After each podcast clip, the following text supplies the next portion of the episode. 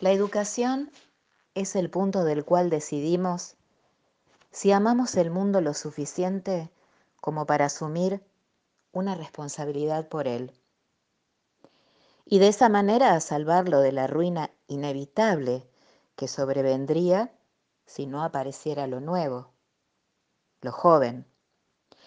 Y la educación es también donde decidimos si amamos a nuestros niños lo suficiente como para no expulsarlos de nuestro mundo y dejarlos librados a sus propios recursos y robarles de la mano la posibilidad de llevar a cabo algo nuevo, algo que nosotros no previmos.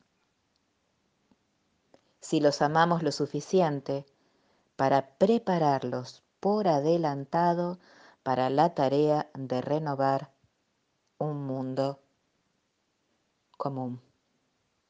Ana Aren, entre el pasado y el futuro, ocho ejercicios sobre la reflexión política, por Carlos Sclier.